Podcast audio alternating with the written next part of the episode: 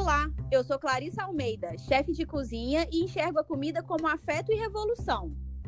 Oiê, eu sou a Camila, uma historiadora que acredita que toda dor pode ser suportada quando contamos uma história sobre ela.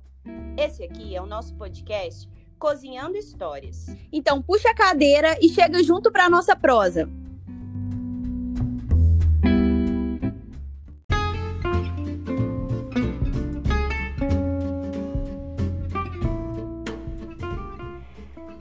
Oiê! O nosso episódio de hoje é sobre a Síndrome do Impostor. Mas antes de começarmos a nossa conversa, a gente acredita ser bem importante um breve panorama científico sobre o tema. Apesar de ser bastante estudada por diversas áreas do conhecimento e de ser assim chamada uma síndrome, a verdade é que não há um diagnóstico oficial até o momento. A Organização Mundial da Saúde não reconhece essa síndrome do impostor como um transtorno. Então, os especialistas costumam se referir a ela como um fenômeno. Gilmar Tadeu de Azevedo Fidelis, que é professor convidado do Departamento de Saúde Mental da Faculdade de Medicina da UFMG, se referiu a esse fenômeno como uma autopercepção ilusória isso costuma acontecer entre pessoas que, apesar de terem uma competência técnica bem estabelecida, sempre atribuem o seu sucesso a fatores como sorte ou oportunismo. Ou seja, existe aquele sentimento de um não merecimento quando se conquista alguma coisa.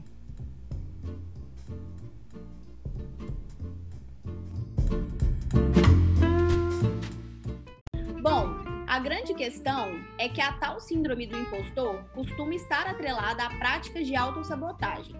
Isso acaba se tornando uma espécie de ciclo vicioso.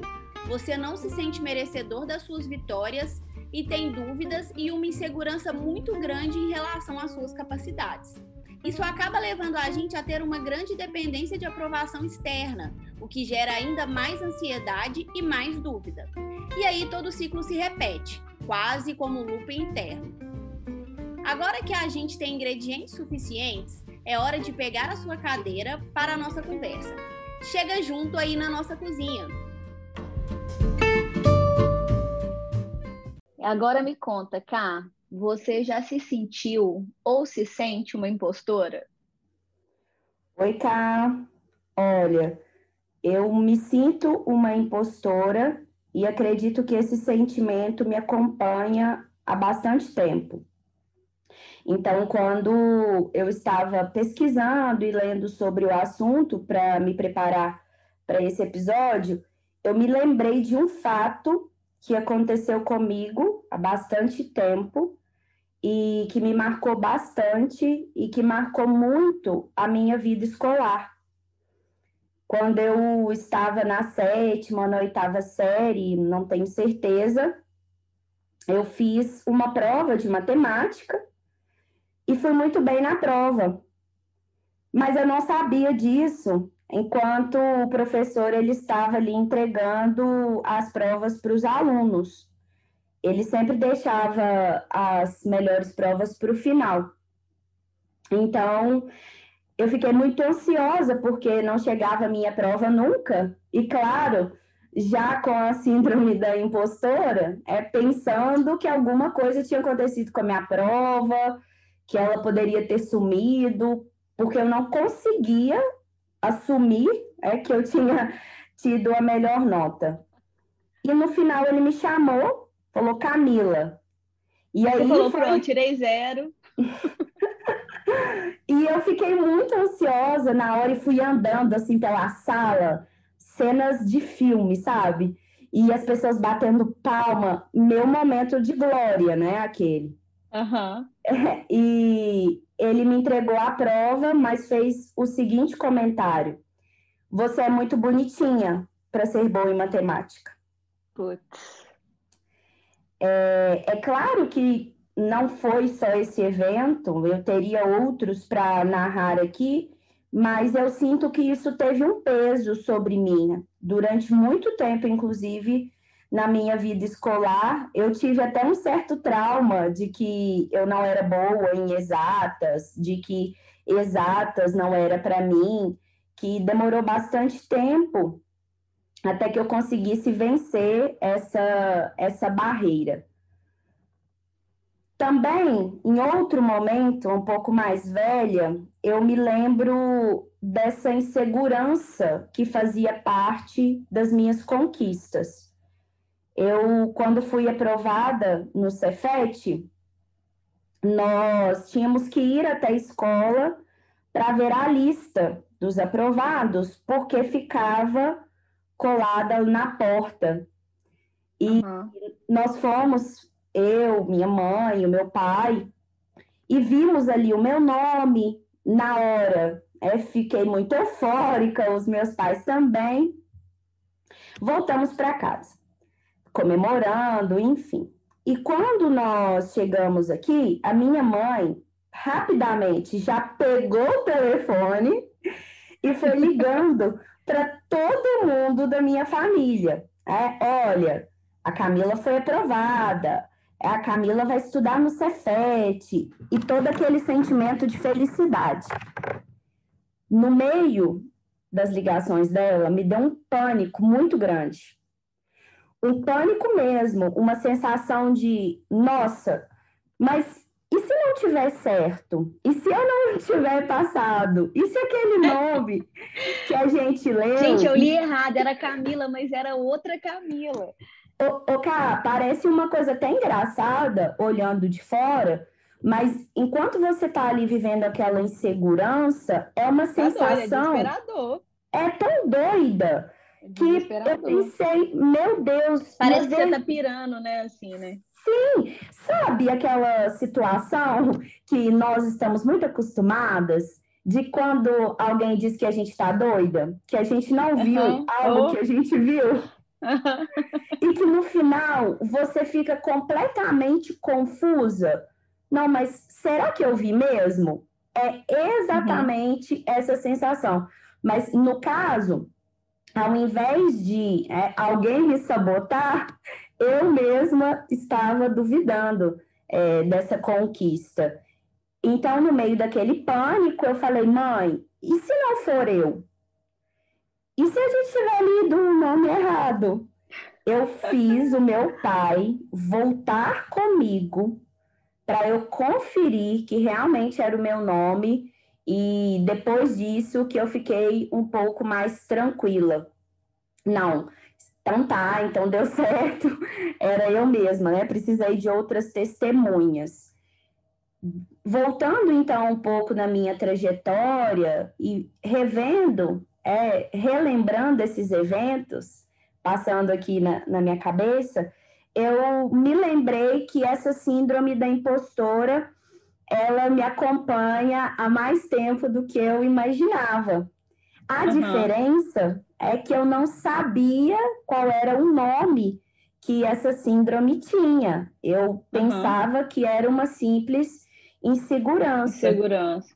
É, ou que era uma coisa completamente comum, né? É, é, não, tá ok, dentro disso aqui é não, o eu acho, eu acho, eu acho que nós, né, mulheres principalmente, a gente se acostuma tanto a ter esse sentimento é, de que a gente não tem valia do, e que a gente não consegue, que a gente não é capaz, que a gente custa entender que isso é uma síndrome, né?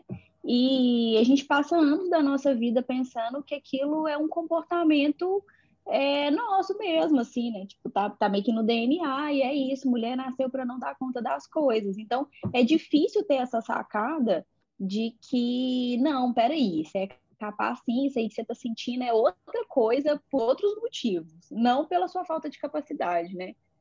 Ah, exatamente uma, um costume ou uma forma de conviver com aquilo como se aquilo fosse suportável o tempo todo. É, e não é que uhum. eu estou dizendo que é, isso é algo de outro planeta, até porque eu penso que é muito comum, é, tanto entre homens quanto entre mulheres, mas eu, eu acredito que não seja algo que a gente deva se acostumar tem que Sim, ser algo sobre o que a gente precisa refletir, a gente precisa usar, inclusive, alternativas próprias que durante a, a nossa caminhada nós percebemos que trazem bons frutos. Inclusive, uhum. nós vamos falar né, sobre isso mais, mais no final, quais são as nossas alternativas em lidar com Sim. isso. Uhum. Mas, cá, é... e você? Você se sente uma impostora? Esse é um sentimento que aparece na sua vida, né? Profissional, talvez também na maternidade? Então, a minha, a minha relação com a síndrome da impostora, é, eu fui sacar que eu tinha ela na minha vida, né? Que isso acontecia depois também de, de, de adulto e de maior. Inclusive, foi numa conversa nossa. Você me contou sobre essa síndrome, me contou que você tinha estudado e tal, porque eu não a conhecia. E aí, com a sua explicação, com o que você me contou, é que eu comecei a entender que eu também tinha, porque até então eu me achava muito corajosa, eu achava é, que eu dava conta de tudo e que eu era muito competente, muito corajosa e desbravava, e de fato eu sou mesmo, mas num outro rolê, de um outro lado. E a minha história, eu fui entendendo, né, é, como que ela, que ela foi se construindo dentro da síndrome, porque eu tive uma infância muito delicada, né, que me acarretaram traumas bem delicados assim também, que eu, que eu lido até hoje. E esses traumas, essa, essa, essa minha vida na infância, né, o que eu vivi na infância, me fez criar um sentimento de não merecimento. Então, assim, é... o raciocínio que eu tenho dentro da síndrome da impostora é o seguinte: eu não vou conseguir ou eu não vou realizar tal coisa, porque eu não mereço que isso se, se concretize, né, de, de, forma positiva. Então, eu não me acho merecedora, eu acho que, que foram tantas coisas que aconteceram, né, assim, que me, que me machucaram, que eu, que eu processei que eu não sou uma pessoa que merece boas coisas, eu mereço só coisas ruins. Então, tudo que eu vou realizar, esse sentimento, essa vozinha, mesmo que inconsciente, me acompanha e aí, às vezes, eu faço tocado, mesmo sem, sem ter consciência, né? nessa linha de raciocínio, tipo, ah, já, já que eu não mereço ter um bom resultado uhum. aqui, então eu vou fazer isso tocado mesmo. Ou que eu posso até fazer bem feito, mas que aquilo não vai dar certo, porque eu não mereço que aquilo dê, que aquilo dê certo. É... Enfim, nessa linha de raciocínio. Então, profissionalmente, sempre foi muito difícil, porque quando eu fui abrir o restaurante, foi difícil, a minha vida dentro do, do restaurante também, é, porque eu sempre tive aquele sentimento de não merecer. Então, quando alguém elogiava a comida, é, sei lá, qualquer coisa do tipo, eu pensava, gente, essa pessoa, sei lá, tá rolando qualquer outra coisa menos do que isso aqui é bom, porque eu não, eu não mereço ser uma boa cozinheira. Quando eu ganhei um prêmio aqui em Divinópolis é, da melhor chefe de cozinha do ano, cara, o meu, o meu coração ficou muito, muito bagunçado, porque eu fiquei muito surpresa, porque eu jamais esperaria ganhar. E ao mesmo tempo, eu fiquei tipo assim, eu, eu, eu não consegui fazer um post no meu Instagram falando que eu tinha ganhado aquele prêmio. Olha isso, cara, eu não consegui fazer, porque o sentimento de não merecimento era tão. É, é uhum. Ainda, né? Eu tô trabalhando isso ainda. Mas é tão forte que é como se eu nem pudesse expor que eu ganhei um prêmio sei lá, que pessoas me escolheram para ganhar Sim. aquele prêmio, sabe?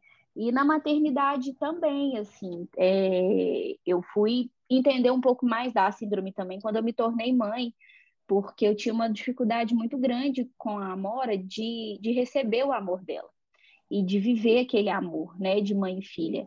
Porque eu pensava assim, se eu amar essa menina demais, e se eu demonstrar que eu amo ela demais, e se eu ficar aqui com ela demais, alguma coisa vai acontecer que eu não vou ter minha filha mais, porque eu não mereço viver esse amor. E isso me pirou, tive que trabalhar isso sério na terapia, uhum. porque o meu medo de perder ela não era aquele medo que mães têm medo de perder o filho, era um medo muito absurdo de tipo assim, não, eu não mereço esse amor mesmo, então alguma coisa vai acontecer.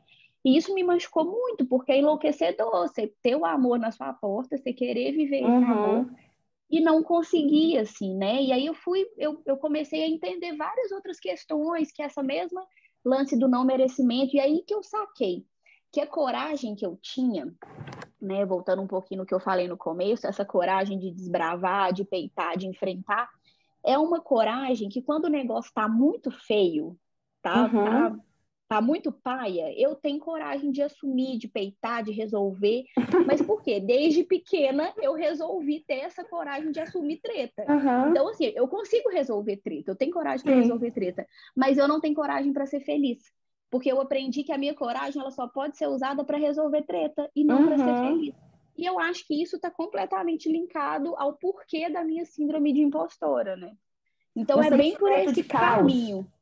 Um sentimento, é, talvez, assim, de que no caos funcione, né? De que no caos vai dar não, tudo certo. É, e, e assim, e é, e, é, e é um ciclo tão maluco, porque Ai, velho, a gente é muito doido. É um ciclo muito maluco, porque é assim, ó, tá, eu não mereço. Então, se eu não mereço, eu não vou fazer bem feito ou eu vou deixar para a última hora. Porque a hora que eu deixo para a última hora ou eu faço mal feito, eu vou ter que lidar com o caos e com uhum. o problema e com a correria. Ah, então esse universo da bagunça eu sei lidar, a minha coragem sabe atuar aqui. Só que, cara, eu tenho que me resolver emocionalmente para eu ter essa coragem lá no começo, essa força Sim. lá no começo, falar assim, velho, eu vou executar um projeto foda. E assim, uhum. os meus projetos, eles não são as coisas que eu, que eu quero realizar e que eu realizo, tipo, não é nada utópico, assim, porque às vezes a gente sonha com as paradas que não vai realizar, né? É tudo muito dentro da, da minha realidade, sabe? É uhum. É tudo muito dentro do, do que é possível. E aí fica nessa, cara, de não poder fazer 100% porque minha, minhas coisas têm que ser tocadas. E, e é isso aí, porque eu mereço, é, é, uhum. pouco, e quando dá certo, é não sei o quê. E isso em tudo, assim, tipo assim, ah, eu não posso usar essa roupa bonita hoje pelo único motivo de que eu não posso, cara, eu não mereço usar essa roupa bonita, eu não mereço ser bonita. Então, assim, parece uma parada, né? Assim, é, de certo modo a gente ri, a gente racha, mas isso, conviver com isso internamente é foda, porque te, te, te afasta de muitas boas experiências e boas possibilidades. Sim. E isso é muito triste, cara, porque a síndrome da impostora, mais do que você não realizar projetos e não estar tá no lugar que você merece estar e tem capacidade de estar, tá, ela te priva de viver, sabe? Ela te priva da vida, de experimentar a vida. E eu acho isso muito cruel, porque a gente está aqui é, é para é experimentar. Então, peraí, uhum. você não se sente merecedora de experimentar? Você não se sente potente para experimentar? Isso é muito ruim com a gente, né?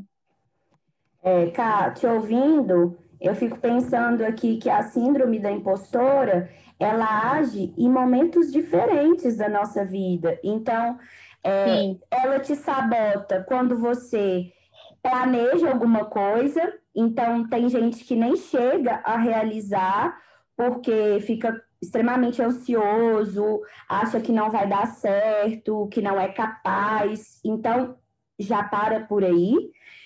Uhum. Aqueles que têm coragem e resolvem iniciar um projeto, mas talvez no meio dele é, abandonem esse, esse projeto porque não se sentem merecedores daquilo dar uhum. certo.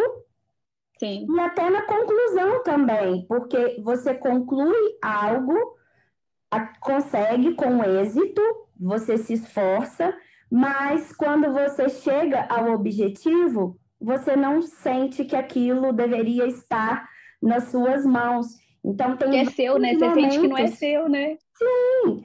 É, eu brinco com você da minha dificuldade em receber Ai, elogios. Eu tenho Sim. muita dificuldade em receber elogio. Então, quando alguém me elogia, eu quase falo para a pessoa: não, não, desculpa, desculpa, não é Não isso. é isso aqui que você está vendo. É que você errou, eu não sou isso aqui, não, peraí. Eu sou uma fraude, deixa eu te mostrar.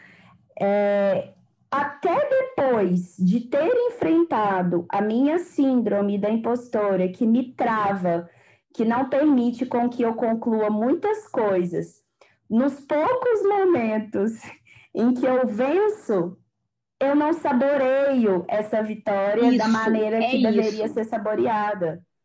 É isso. É? Eu, como, como uma boa cozinheira, e você ter falado isso, é, é exatamente esse ponto aí que eu acho que é uma, que é um, que é uma sacanagem, que é, que é foda. A gente não consegue saborear a vida.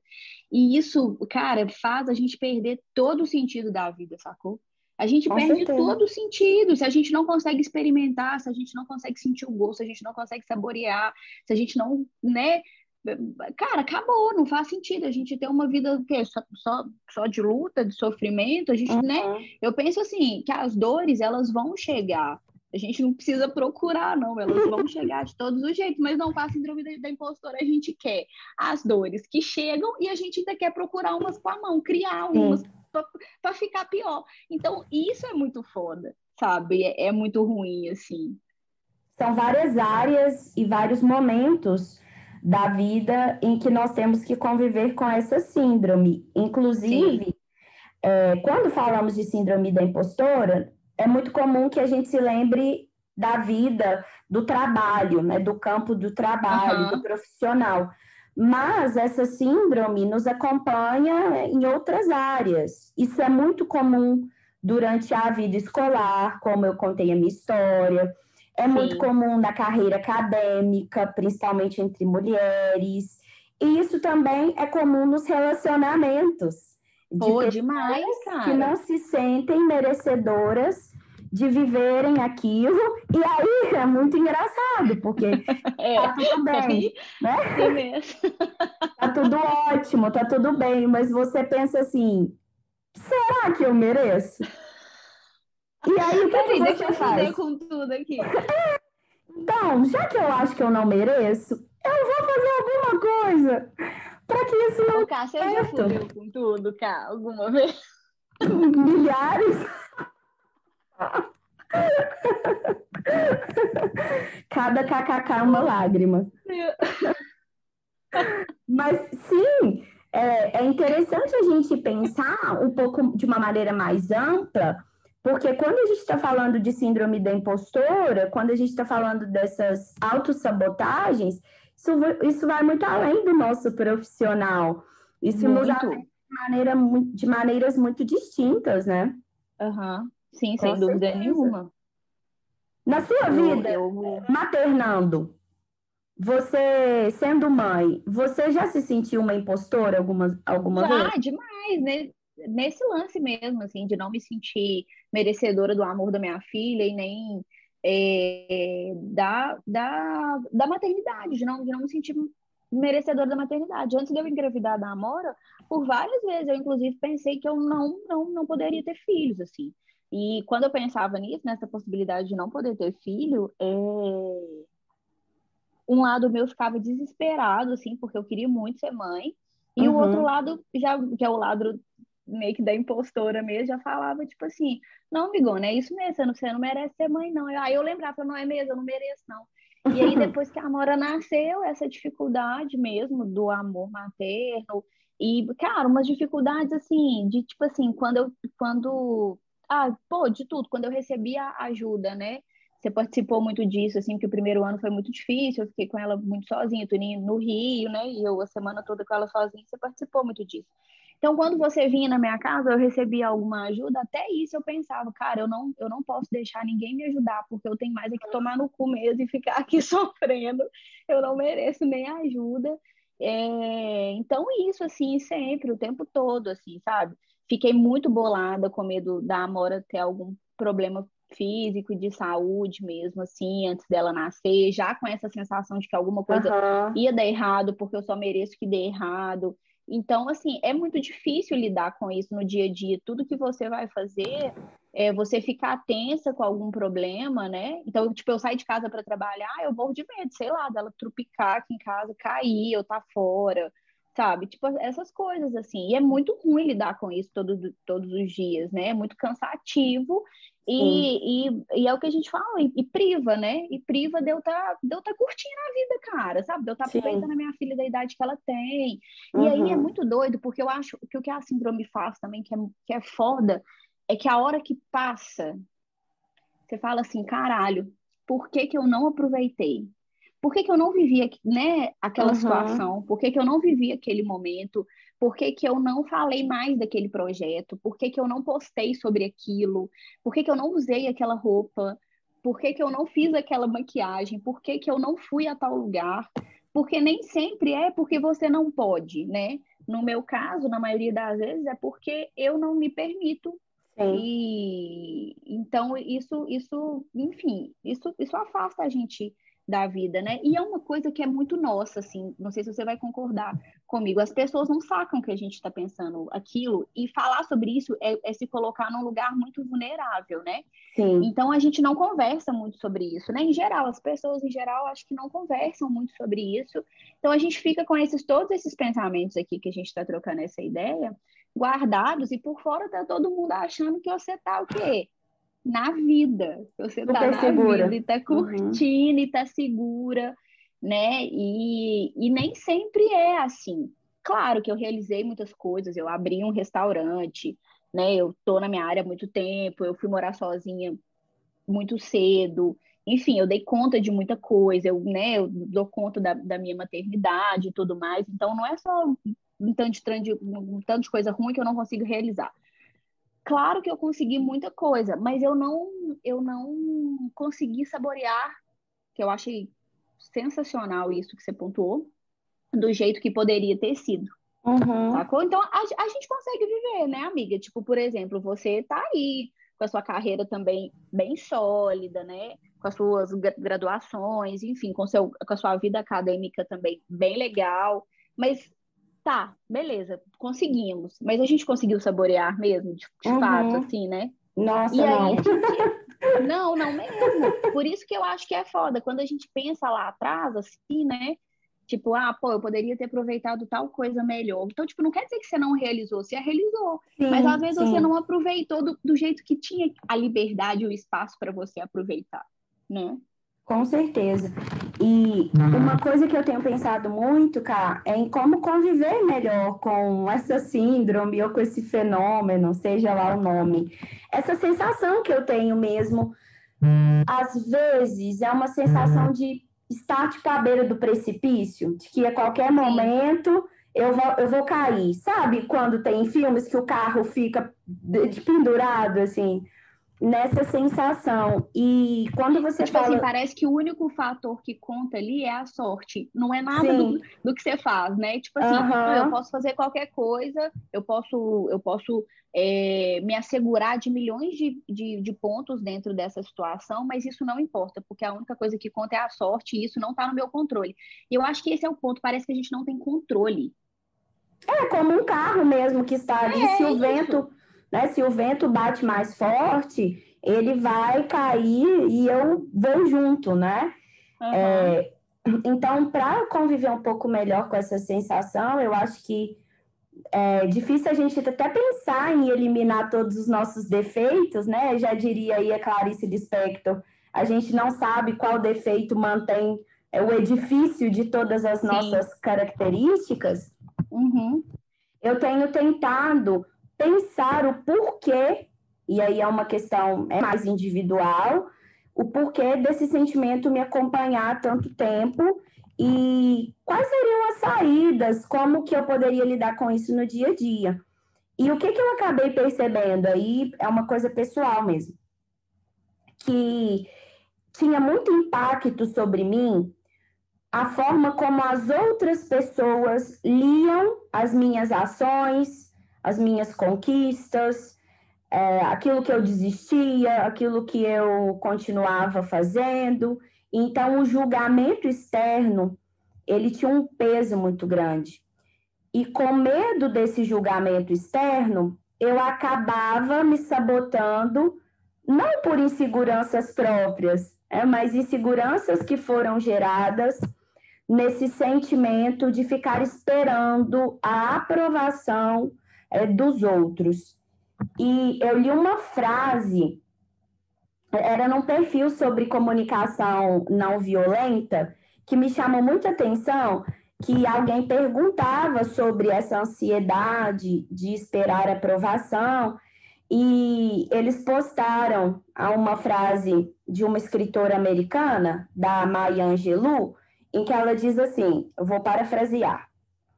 Você não pode controlar todos os fatos que acontecem em sua vida, mas pode escolher não ser diminuída por eles. Eu achei essa frase muito bonita. Demais. né? Uhum. Porque ela traz uma ideia de que nós realmente não estamos no controle, de fato, nem sempre as coisas vão sair como nós esperamos, então nós vamos errar e acertar, e sim, nós seremos julgados em muitos momentos. Isso não está sob o meu controle, eu não consigo dominar esses eventos, mas eu consigo dominar a pressão que eles que esses eventos terão sobre mim. É, eu consigo Sim. dominar que eles não me diminuam para que eu dê os meus próximos passos. Eu consigo dominar para que eles não me paralisem depois né, uhum. desses erros ou Sim. dessas atitudes não aprovadas.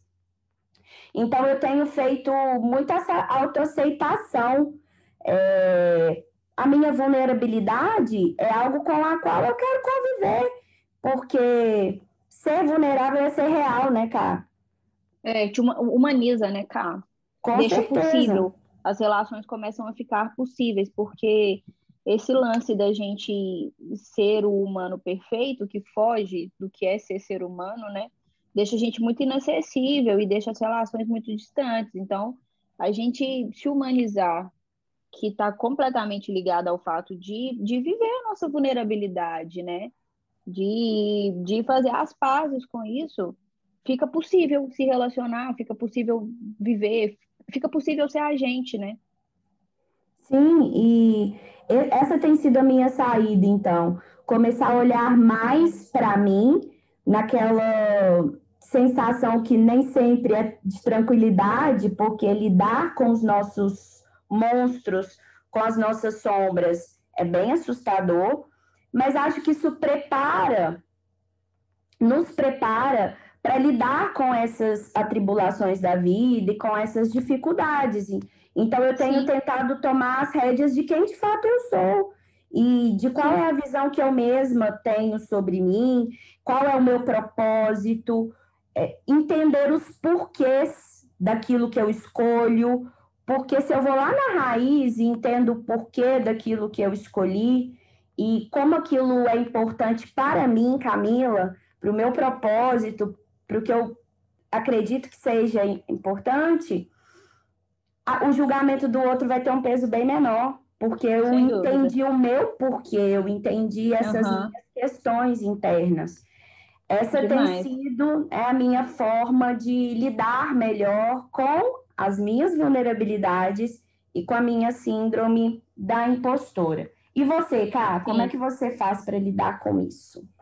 Então, a minha linha é bem, é bem parecida com a sua também, assim. Quando eu entendi que eu me enquadrava, né, dentro desse fenômeno e tudo mais, a primeira coisa que eu busquei, e é o que eu faço até hoje, mas eu acho que eu já cheguei num lugar muito bom, foi entender a minha história, foi entender por que eu fazia as coisas que eu fazia e por que, que eu tenho certo, ter certos padrões mentais. Então, a primeira coisa foi entender o porquê que eu cheguei aqui, nesse comportamento. E aí eu precisei voltar todos os anos da minha vida, uhum. entender de tudo, da minha criação, o que me aconteceu, qual era a minha história e tal.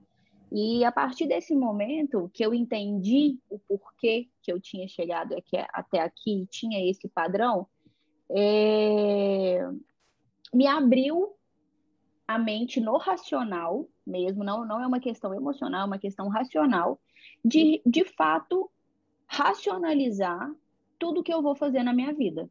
Uhum. Então, assim, exemplificando, é, quando eu vou realizar um projeto, aquele projeto sendo possível, né, uma ideia que é, que é possível, um sonho que é possível, e eu racionalizo que eu posso fazer aquilo ali. E aí é uma coisa pensada, eu deixo o emocional de lado mesmo, é um trabalho que eu tenho feito, é não ficar me deixando. Claro que eu sinto, mas eu não me entrego mais àquele sentimento, eu faço um trabalho mesmo de, de pensar, falar, não, Clarice, eu converso comigo o tempo inteiro.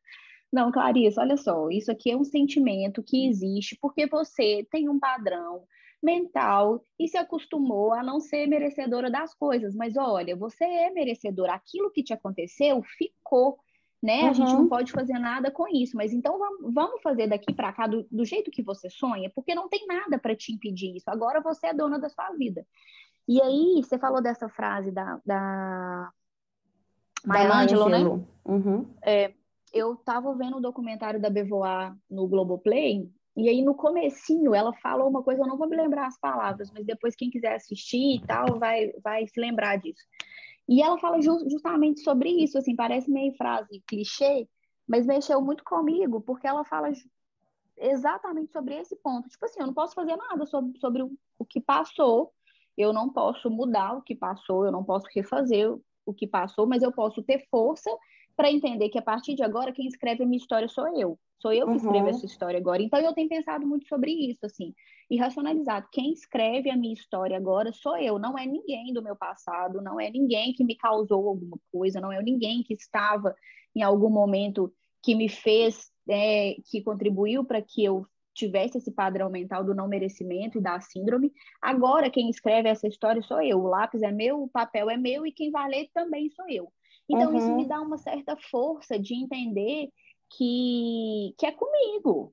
Que se alguma coisa der errado, uhum. se o negócio não funcionar, já não é por mim, nem é porque eu não mereço, é porque as coisas acontecem. Isso é a vida. A vida dá certo e dá errado dentro daquilo que a gente acredita que é certo e errado, uhum. obviamente. Então, eu tenho feito esse trabalho racional, é uma receita mesmo que eu estou desenvolvendo e estou, assim, na esperança de que um dia o meu padrão mental possa ser mais suave, mais leve em relação à síndrome do que é hoje, entendeu? E eu tenho conseguido, assim, então, uhum. então, inclusive até com a Amora, às vezes, eu estou aqui brincando com ela, que me vem aquele sentimento de, porra, vai acontecer alguma coisa que, que, vai, que vai acabar com o nosso amor, né? eu, eu racionalizo, uhum. Clarissa, peraí, você está dentro de casa, você está aqui brincando com a sua filha, ela está super saudável, você também está aqui super saudável, a brincadeira está uma delícia, você não tem que fazer nada agora, é só curtir, então vamos curtir. Aí eu vou e me entro de novo naquele. É, é, é bem exercício mesmo, sabe?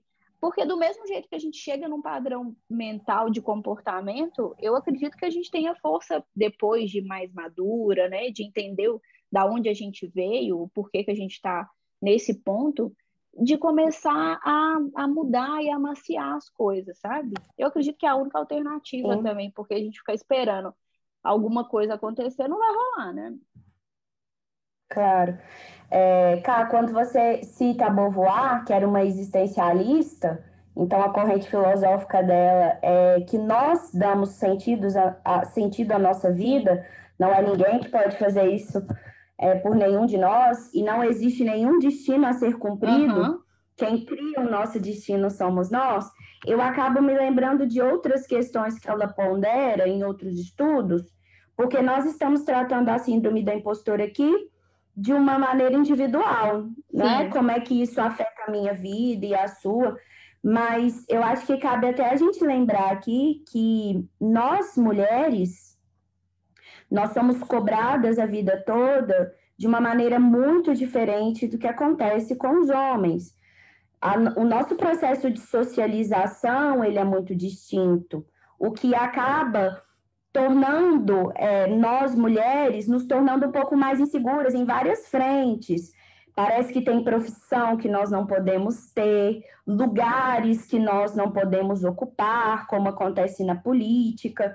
Então, a síndrome da impostora, ela é feita dessas várias variáveis, Sim. porque tem toda uma questão psíquica da minha história e da sua história, mas também tem uma questão social aí envolvida, dos diversos desencorajamentos que são realizados na vida das mulheres conforme elas vão crescendo. É importante que a gente se lembre disso, eu acho. Sim, sem dúvida. É, e aí, quando você fala na questão profissional, né, que a gente não se sente apta a ocupar e esse espaço não existe, olha só, é, eu como cozinheira, né, dentro do sistema machista, a cozinha é o lugar da mulher, né? É a gente que prepara o alimento da casa, é a gente que cuida dessa parte, enfim. É, e aí, quando você sai do, do ambiente casa, você sai do local casa para fazer a cozinha virar um local trabalho, um local profissão, que é o meu caso, né? Esse espaço não é mais nosso. Então, uhum. olha, que, olha que loucura. Então, peraí, dentro de casa, dentro do sistema machista, patriarcal, beleza, esse lugar da cozinha é, é, é meu.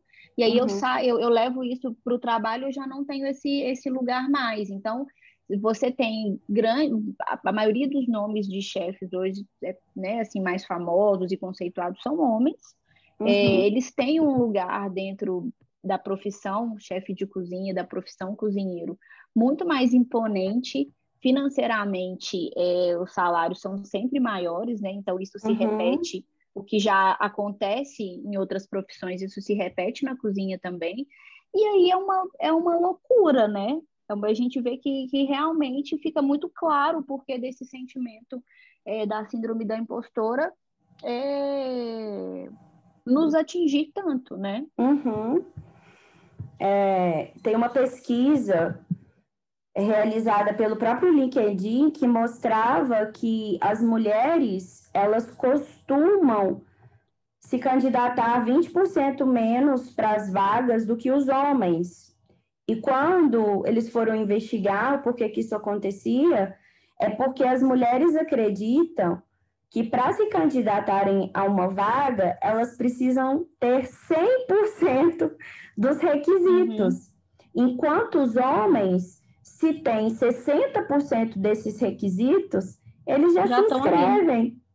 É um encorajamento que tem nuances muito distintas a mesma coisa são mulheres que tentam seguir carreiras científicas, é, mulheres que tentam seguir carreiras na política. Parece, a sensação é de que você está ocupando um lugar que a sociedade não havia reservado para você. É claro que isso vai estimular ainda mais insegurança, como se isso fosse de fato aquele ciclo vicioso que a gente falou aqui no início do, do episódio, né? É, sim. Além disso, cá, eu fico pensando também, assim, eu vi isso em alguns estudos, e nem precisa estudar, né, para a gente ver isso, infelizmente, que mulheres e homens negros, mas mais mulheres negras, é a síndrome da impostora, ela bate, assim, infinitas vezes mais forte do que em mulheres brancas e homens brancos, né? Mas nas mulheres negras, pior ainda. Então, a hora que a gente vai entender a complexidade disso tudo, está muito linkado com, com, com o fator histórico mesmo da nossa sociedade. Aí você vai, você vai falar disso muito melhor do que eu. É...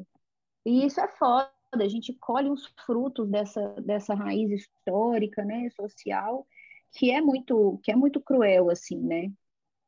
Eu vi uma pesquisa também que a Avon fez junto com a Oxford, e eles fizeram uma pesquisa em 15 países com mulheres de diversas faixas etárias e tal, e 81% delas, gente, é, é muita coisa, 81% é quase tipo tudo, não se sentem é, capazes de empreender, né? E assim, e não é por uma questão curricular, né? Uhum. É realmente por, um, por uma, que é o que você falou agora, é um, é um sentimento que é tão enraizado, né? Ele acontece já há tanto tempo que mesmo você tendo um, currículo, um currículo muito bom, né? E provavelmente melhor do que muitos homens, é, você não se sente capaz.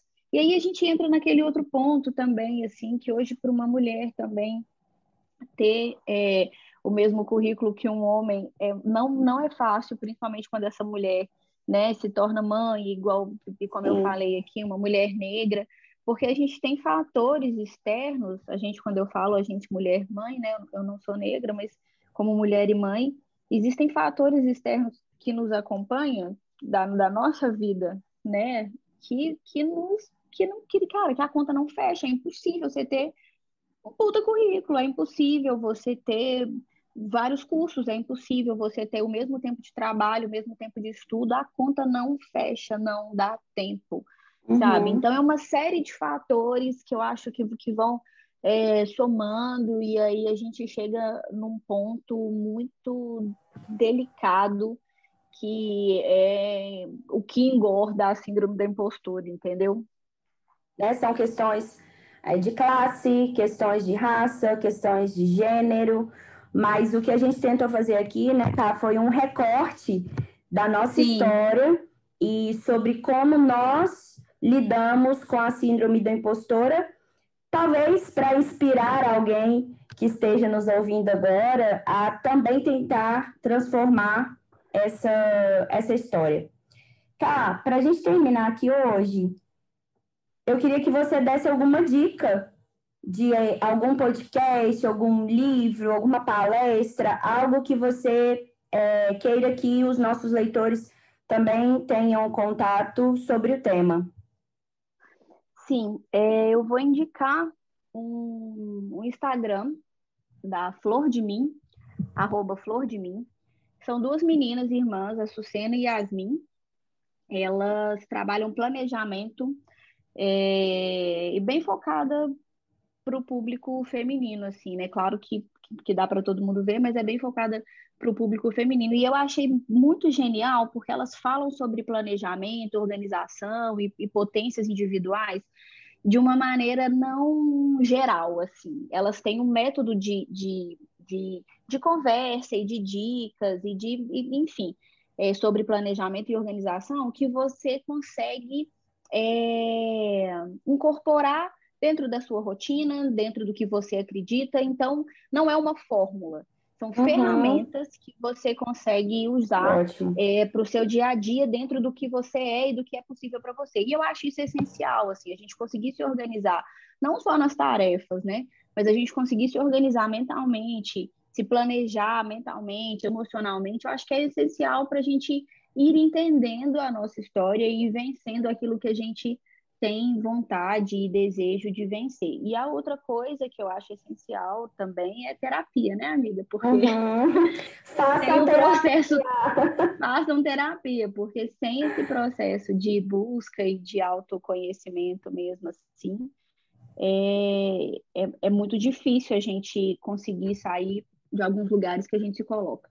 E aí, só para finalizar, é, eu achei muito legal a gente ter escolhido esse tema é, para esse primeiro episódio, é, porque eu acredito que esse tipo de conversa, essa troca, né, que hoje aqui entre nós duas, mas para quem estiver ouvindo, eu acho que, que, que também ocupa essa mesa nossa de café aqui, né, Sim. né?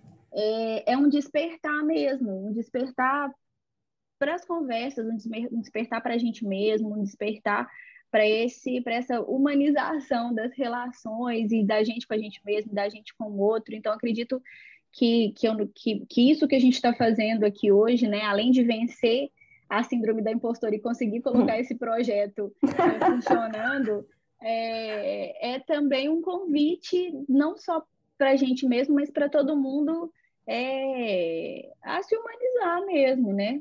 A se Com olhar certeza. mesmo diferente, né? Com mais verdade. Enfim, é isso, Cacazinha. E você? Me conta, o que, que você tem para indicar para gente aí? Olha, inclusive a minha indicação, ela segue bastante esse raciocínio da aceitação e parte da ideia de que para a gente conseguir aceitar as imperfeições dos outros, a gente precisa primeiro aceitar as nossas imperfeições, encarar de frente essas imperfeições.